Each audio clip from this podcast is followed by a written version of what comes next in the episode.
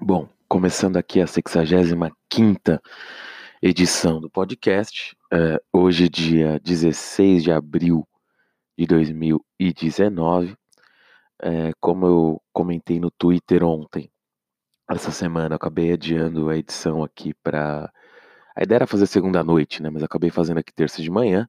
Vai ser uma semana um pouco mais curta, é por causa da Páscoa. Sexta-feira não tem bolsa, devido ao feriado.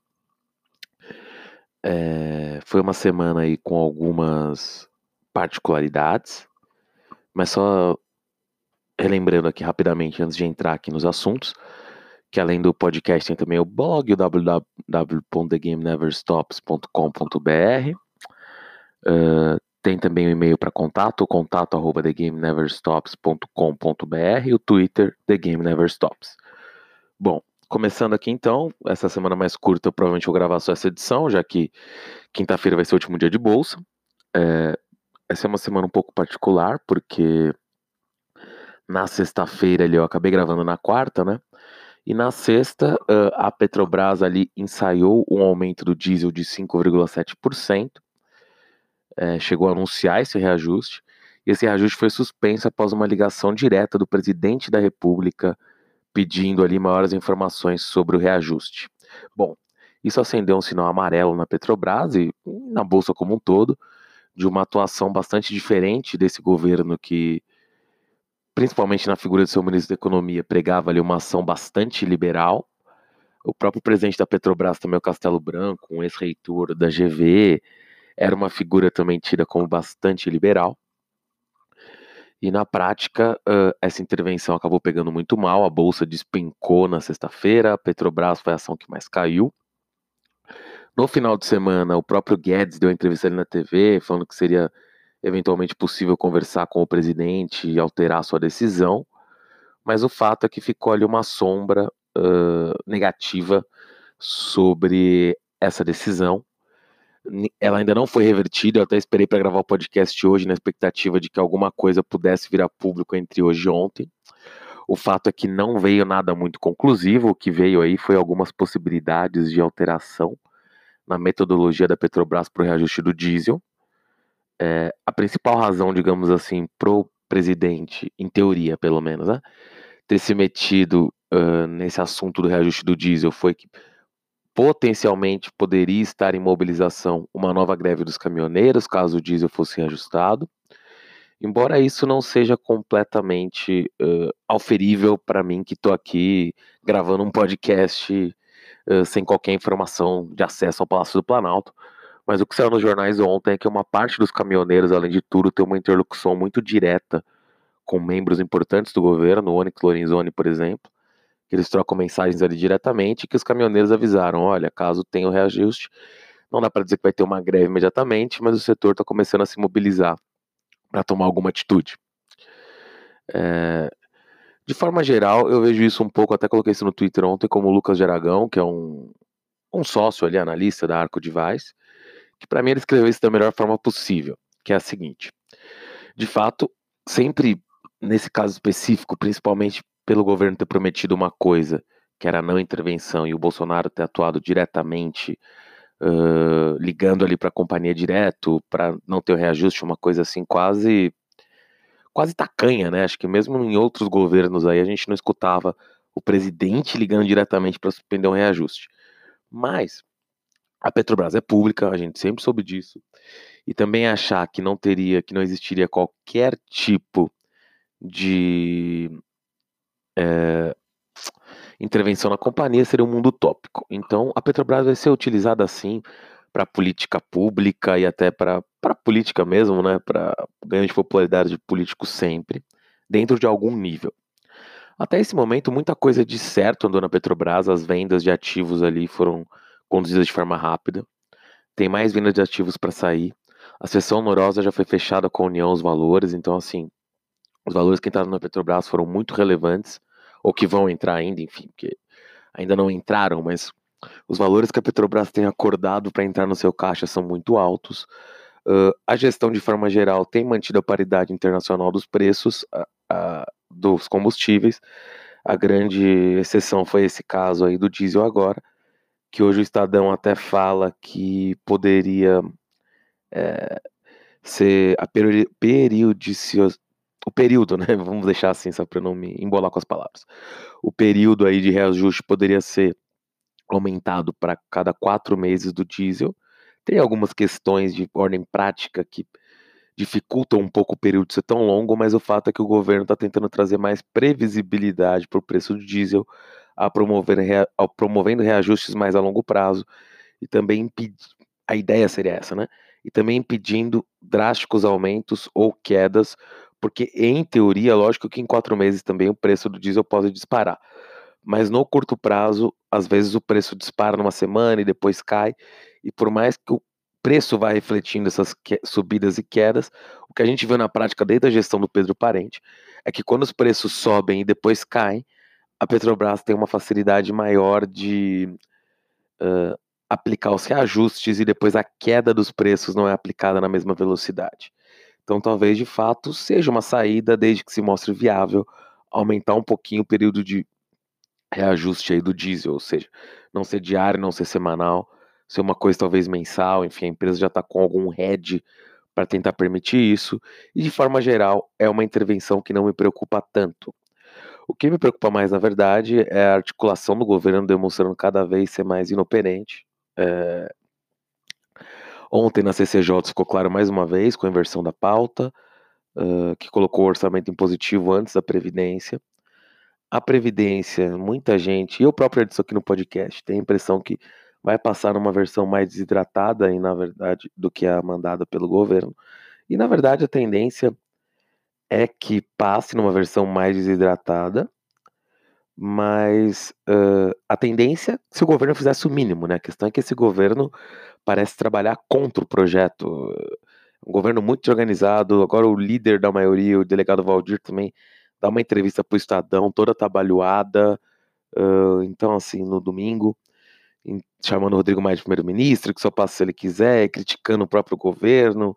E hoje também sai uma, uma matéria no próprio Estadão, tem falando que ele o Vitor Hugo, que é o líder ali uh, do PSL nem se falam, então não coordenam as coisas. Então é uma base muito atrapalhada. O Centrão deu mais uma vez um recado, né? ele não para de enviar recados e parece que o governo simplesmente é incapaz de entender os recados que o Centrão está passando semanalmente, que precisa melhorar a interlocução. Vamos ver, acho que ainda o fato do Rodrigo Maia continuar encampando o projeto, como deixou claro lá em Nova York, dá o um mínimo de possibilidade dele passar mas as atrapalhadas do governo continuam dificultando. A PEC da reforma tributária, na verdade, hoje até que tem mais chance de passar de forma mais simples, até porque vem do Bernardo App, como eu já comentei aqui, estava engano na última edição, que era um, um economista ali completamente contrário ao Bolsonaro, que chegou a declarar apoio ao Haddad, a reforma tributária dele foi encampada por quase todos os candidatos, tirando talvez o próprio Bolsonaro. Então acho que tem uma chance de ser aprovada, independentemente até do governo, uma reforma tributária interessante como essa do AP, embora ela possa receber questionamentos na justiça. É, indo aqui agora para a Vale, a Vale continua ali com diversos questionamentos, né, por causa de Brumadinho, ações judiciais e tudo mais, mas pela primeira vez a Vale ele tomou uma atitude interessante, Quer dizer, pela primeira vez não, né? Mas talvez tenha sido a notícia mais interessante que eu vi de Vale é, desde o do acidente. Eu digo mais interessante, eu digo no sentido econômico da ação, né?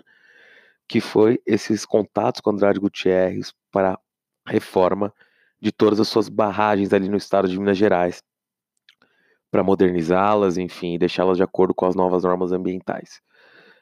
Novas normas ambientais é só uma maneira de dizer que é uma, vai ter uma fiscalização mais dura do governo em cima disso, né?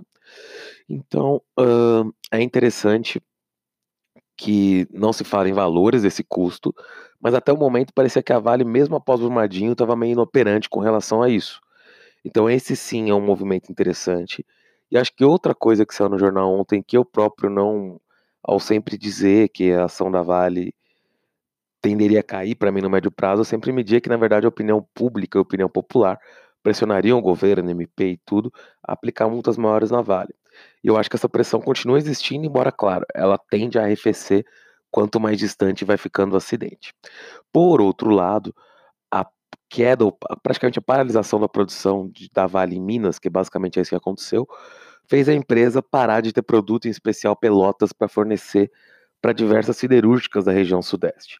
E isso pode levar à paralisação dessas siderúrgicas, que empregam muita gente, que estão numa cadeia que vai desde. que emprega muita gente. Desde as próprias siderúrgicas até as empresas automotivas, construção civil. Então é um efeito cascata meio complicado e já está havendo pressão, inclusive da cadeia, ou seja, das siderúrgicas, de empresas que fazem co coquelaria, uh, ferro de gume, é, para que essas minas sejam liberadas para produção. Ou seja, agora a pressão não é só da Vale, são de empresas que estão tendo que paralisar suas atividades devido à menor produção da Vale. E isso pode ter sim um efeito de sensibilizar o governo, tanto federal quanto do estado de Minas Gerais, para acabar liberando a Vale de volta à produção mais rápido do que eu imaginava. Então, isso é uma contrapartida uh, à minha tese de que a Vale, na verdade, pode se prejudicar mais no curto prazo, então eu acho assim que na verdade isso diminui um pouco, uh, é um efeito decorrente uh, da situação de menor produção que diminui um pouco a possibilidade de queda da Vale brusca, mas não tira o fato de que vão continuar assim, o MP, os juízes em cima da Vale, o próprio sindicato de Brumadinho lá entrou com uma ação de 5 bi, as próprias prefeituras têm procurado a empresa com medo ali do futuro e pedindo dinheiro. Então a situação da Vale continua complexa, mas por uma questão estrutural e pressão de alguns setores da indústria, ela pode uh, ter uma vida mais simples do que eu cheguei a imaginar em alguns momentos. Indo aqui para a Gafisa, que eu já comentei algumas vezes, a Gafisa ontem, o presidente ali fez um pronunciamento de que a empresa está avaliando tudo o que foi feito na mesma durante a gestão da GWI, do Mukhal. Uh, Tem-se ali uma certa desconfiança de que alguns atos que ele praticou podem ter sido irregulares, então a empresa acabaria pedindo algum tipo de ressarcimento para ele, é, já que ele demitiu, funcion... demitiu, uh, como posso dizer, demitiu gestores experientes, executivos, presidentes, diretores, colocou pessoas não tão ligadas ao setor imobiliário, fez a empresa queimar a caixa com bobeiras, como uma oferta de recompra de ações gigantesca, chegou a ter mais de 50% das ações da companhia, o que deveria acionar um tag along ali da empresa, apesar de ter um certo questionamento se ele ficou período suficiente com 50% das ações para ser obrigado a lançar uma oferta pública, uma OPA. Mas o fato é que ele teve mais de 50% das ações, o que deveria dar o trigger para uma OPA, eh, e não cumpriu. Então, diversos problemas aí na empresa. Então, a empresa pretende processá-lo. Além disso, um aumento de capital ali de 150 milhões de dólares vai ser feito na empresa Ainda estão procurando os acionistas que vão poder participar disso, mas já foi divulgada ali uma nova composição do conselho, com o Nelson Tanure entrando no conselho, então já fica claro que ele vai ser sim um dos principais uh, novos acionistas da empresa. Tem-se inclusive uma hipótese que ele pode acabar comprando a participação da Planner Redwood, que hoje tem 18,5% da empresa. Então, assim, eu continuo vendo a Gafisa, e a, o novo presidente da Gafisa falando que a empresa de fato vai ver novas linhas de negócio, vendo a possibilidade, inclusive, de atuar no setor do Minha Casa Minha Vida e descartando de forma até muito assertiva uma recuperação judicial. Eu acho que o sucesso da Gafisa depende da capitalização, a gente tem que ver quantas ações vão sair nessa futura capitalização, qual vai ser o valor, mas como eu já disse aqui, vejo com otimismo o momento da empresa. Como eu digo otimismo, eu quero dizer assim, se a capitalização for bem sucedida pelo fato do setor de construção civil está demonstrando uma leve melhora, os números da MRV e da Tenda foram nesse sentido, foram as primeiras que divulgaram as vendas do primeiro trimestre, e a Gafisa, apesar de ter queimado mais caixa como, como o Rockhill, ainda tem patrimônio líquido positivo e está valendo hoje apenas uma fração do seu próprio patrimônio, caso a nova gestão demonstre que de fato tem comprometimento com a empresa e o aumento de capital seja bem sucedido, me parece que nos atuais cotações, dependendo do valor das, das ações da capitalização, isso fica muito claro, porque a gente precisa saber, claro, a que valor os novos acionistas estarão colocando capital na Gafisa. Por exemplo, se a Gafisa emitir novas ações ao valor de R$ reais, isso é só uma hipótese, e hoje ela está valendo 7, é claro que hoje vai parecer caro. Mas o fato é que o valor de mercado da empresa hoje não parece alto. Aliás, parece bastante baixo. Então, é uma possibilidade, diria um pouquinho arriscada de investimento. Só para confirmar aqui, hoje o valor de mercado da Gafisa é de 323 milhões de reais. Então, no fechamento de ontem. Então, 150 milhões de dólares aí é mais do que a empresa vale na bolsa hoje, que seria o valor dessa capitalização. Hoje também a gente vai ter a estreia de uma nova empresa na bolsa, a Centauro. Eh, ela fez seu IP, eh, divulgou ontem ali o valor do seu IPO, que arrecadou 772 milhões de reais. As ações saíram por 12,50, perto do piso da faixa. Uh, a Centauro tem seus méritos, é uma empresa que tentou migrar também para o digital. As lojas novas que ela implementou com tablets e entrega de roupas em casa tem excelentes vendas. Ela conseguiu reduzir seu endividamento de forma muito expressiva no último ano. Mas eu acho que a oferta saiu um pouco cara. Eu não sei como as ações vão se comportar nesse primeiro dia. Como a oferta foi maior do que o número de ações ofertadas, é até possível que a Centauro suba no primeiro dia, mas teve muita desconfiança com relação à oferta. As maiores casas aí de análise independente, Suno, uh, a Eleven, foram contrárias à participação na oferta. E então tem que tomar um pouquinho de cuidado para entrar no capital da Centauro nesse momento. É uma excelente empresa, mas que também vai ter desafios aí com o e-commerce. E também é importante que do lucro que a empresa tem atualmente, cerca de quase metade vem de benefícios fiscais. Outras empresas que concorrem com ela no setor de comércio também têm esses benefícios, ou seja, não é exclusividade da Centauro, mas no caso dela eles são muito representativos no, no que a empresa consegue oferecer de lucro hoje. Então isso também é um sinal de alerta que muita gente destacou antes da abertura do capital, considerando que a empresa quase não gasta com ICMS ao ter um centro de distribuição sediado em Extrema, em Minas Gerais, ali próximo à, à fronteira, digamos assim, né, com o estado de São Paulo. Bom, é, continuando, outra empresa também aí que teve uma notícia policial foi a Renova. Saíram aí investigações uh, da PF que a Renova estaria. Uh, a Renova não, né? A Renova, quando comprou uh, algumas operações da Casa dos Ventos, teria havido um superfaturamento de 40 milhões de reais esse superfaturamento teria sido feito através da Renova, mas na verdade teria sido, teria sido feito pela CEMIG. Na verdade, a Renova em si foi a prejudicada nessa operação, mas claro que isso também leva a questionamento sobre a própria Renova. Mas a impressão que eu tenho é que, na verdade, a Renova está meio que no, igual ao caso da Petrobras na Lava Jato, ou seja, a Petrobras até conseguiu reaver parte dos valores que tinham sido retirados dos seus cofres. A minha impressão é que a Renova está na mesma situação e que Óbvio que, que a notícia é horrível para ela, as ações caem desde que saíram essas notícias. Ontem, particularmente, caíram 7%. Mas eu tenho a impressão que, na verdade, uh, a Renova poderia reaver parte desse dinheiro com processos judiciais. Então, na verdade, a notícia não é necessariamente ruim para a Renova. Curioso é que saíram ontem notícias na mídia de que poderia ser suspenso ali o acordo com a STT, no qual a Renova, junto com a ascensão de dívida mais a venda, acabou recebendo indiretamente 1,5 bilhão da Renova, mas a, Reno, a, da, Reno, é, da Renova, a STT, desculpa, da STT, né, que a Renova recebeu da STT. Aí a STT ontem soltou um fato relevante, na verdade, negando isso, que a empresa fez a due diligence e não encontrou nada, e na verdade os, os ativos que estão sendo transferidos para a STT não estão envolvidos nessa investigação da PF. Ontem o CAD já aprovou essa operação, que já daria ensejo até o pagamento da operação, então, na verdade, eu vou na contramão do mercado nesse sentido, ou seja, eu tendo a achar que a operação da Renova com a STT não vai ser afetada e que, na verdade, a Renova ainda pode conseguir recuperar parte do dinheiro que foi desviado de seus cofres. Eu acho que quem pode sofrer são pessoas físicas, tanto ligadas à CEMIG quanto à Renova. Mas eu tenho a impressão que para a Renova em si, isso pode até significar um reforço de caixa inesperado ali.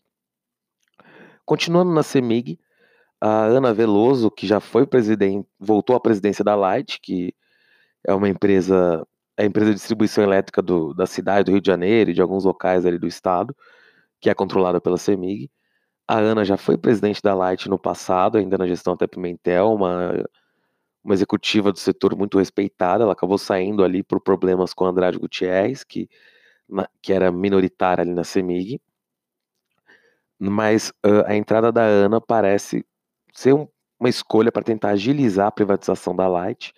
O impacto nas ações no primeiro momento foi bem positivo e vale a pena ficar de olho em como a Ana vai conduzir a gestão da empresa e essa possível privatização no médio prazo.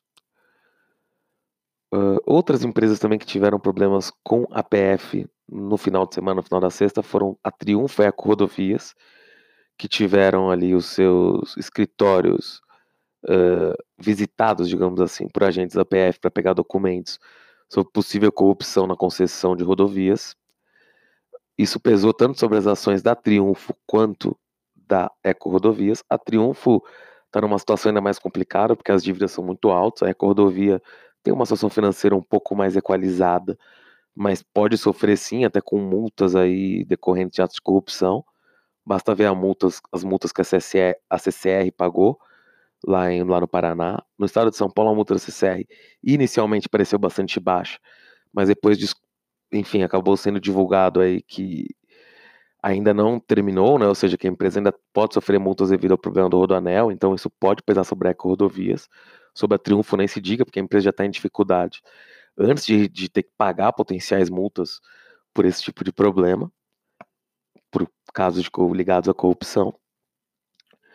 Então, são empresas aí que nesse momento, as de concessões, que eu ficaria com bastante, com um olhar muito crítico com relação às cotações, porque as coisas podem mudar muito rápido com relação a essas empresas. Uma notícia, na verdade, de ontem também foi que uh, a Gol e a Latam estariam ali com um acordo praticamente fechado, né? Como eu já comentei no último podcast, mas para a compra das UPIs da Avianca. Mas o que a notícia traz de novo é que existiria um risco real de que com a compra por Gol e Latam, que provavelmente demoraria até no CAD e outros, e até talvez até da ANAC, devido à redução da concorrência, existiria um pequeno risco da Avianca não conseguir manter suas atividades até lá. E caso isso acontecesse, a Avianca poderia fechar e aí a ANAC simplesmente redistribuiria os slots dela entre Azul, TAM e Gol de forma equânime. Caso esse cenário se concretizasse, o maior vencedor seria a Azul, que chegou a ter um acordo para comprar diretamente todos os ativos da Avianca, que depois foi desfeito ali, devido a uma articulação do fundo Elliott junto com o Gol e Latam. Então vale a pena ficar de olho, porque a Azul pode acabar conseguindo pegar alguns slots adicionais em três aeroportos interessantes. Na verdade, as três companhias também é positivo para a Gol e para a Latam, mas a Azul conseguiria isso sem desembolsar qualquer centavo, já que, lógico, ela deu um pequeno empréstimo em formato DIP para a Avianca, as outras, a Gol e a Latam também, mas a Gol e a Latam se comprometeram de forma mais firme a realizar alguns pagamentos para a Avianca, independente da empresa depois acabar falindo ou não. Então elas vão ter algum tipo de desembolso, enquanto a Azul pode acabar pegando alguns slots adicionais sem nenhum custo. Uh, bom, por hoje acho que acredito que seja basicamente isso. Acabei focando aqui mais em Petrobras no começo. É uma semana um pouquinho mais curta. Uh, acho que também não. Pode ter tido algum tema que acabei não comentando, mas acho que eu comentei os mais importantes. E eu acho que quinta-feira não vai ter uma edição, porque eu acho que não vai ter o que comentar até lá. Mas caso saia alguma notícia mais impactante, como foi a Petrobras, eu vou tentar comentar no Twitter ou talvez fazer um post no próprio blog. E vou manter vocês informados sobre uma nova edição do podcast, só seguindo o Twitter, que eu aviso lá se for rolar uma edição na quinta-feira. É isso. Até a próxima edição, provavelmente na próxima segunda-feira. Valeu.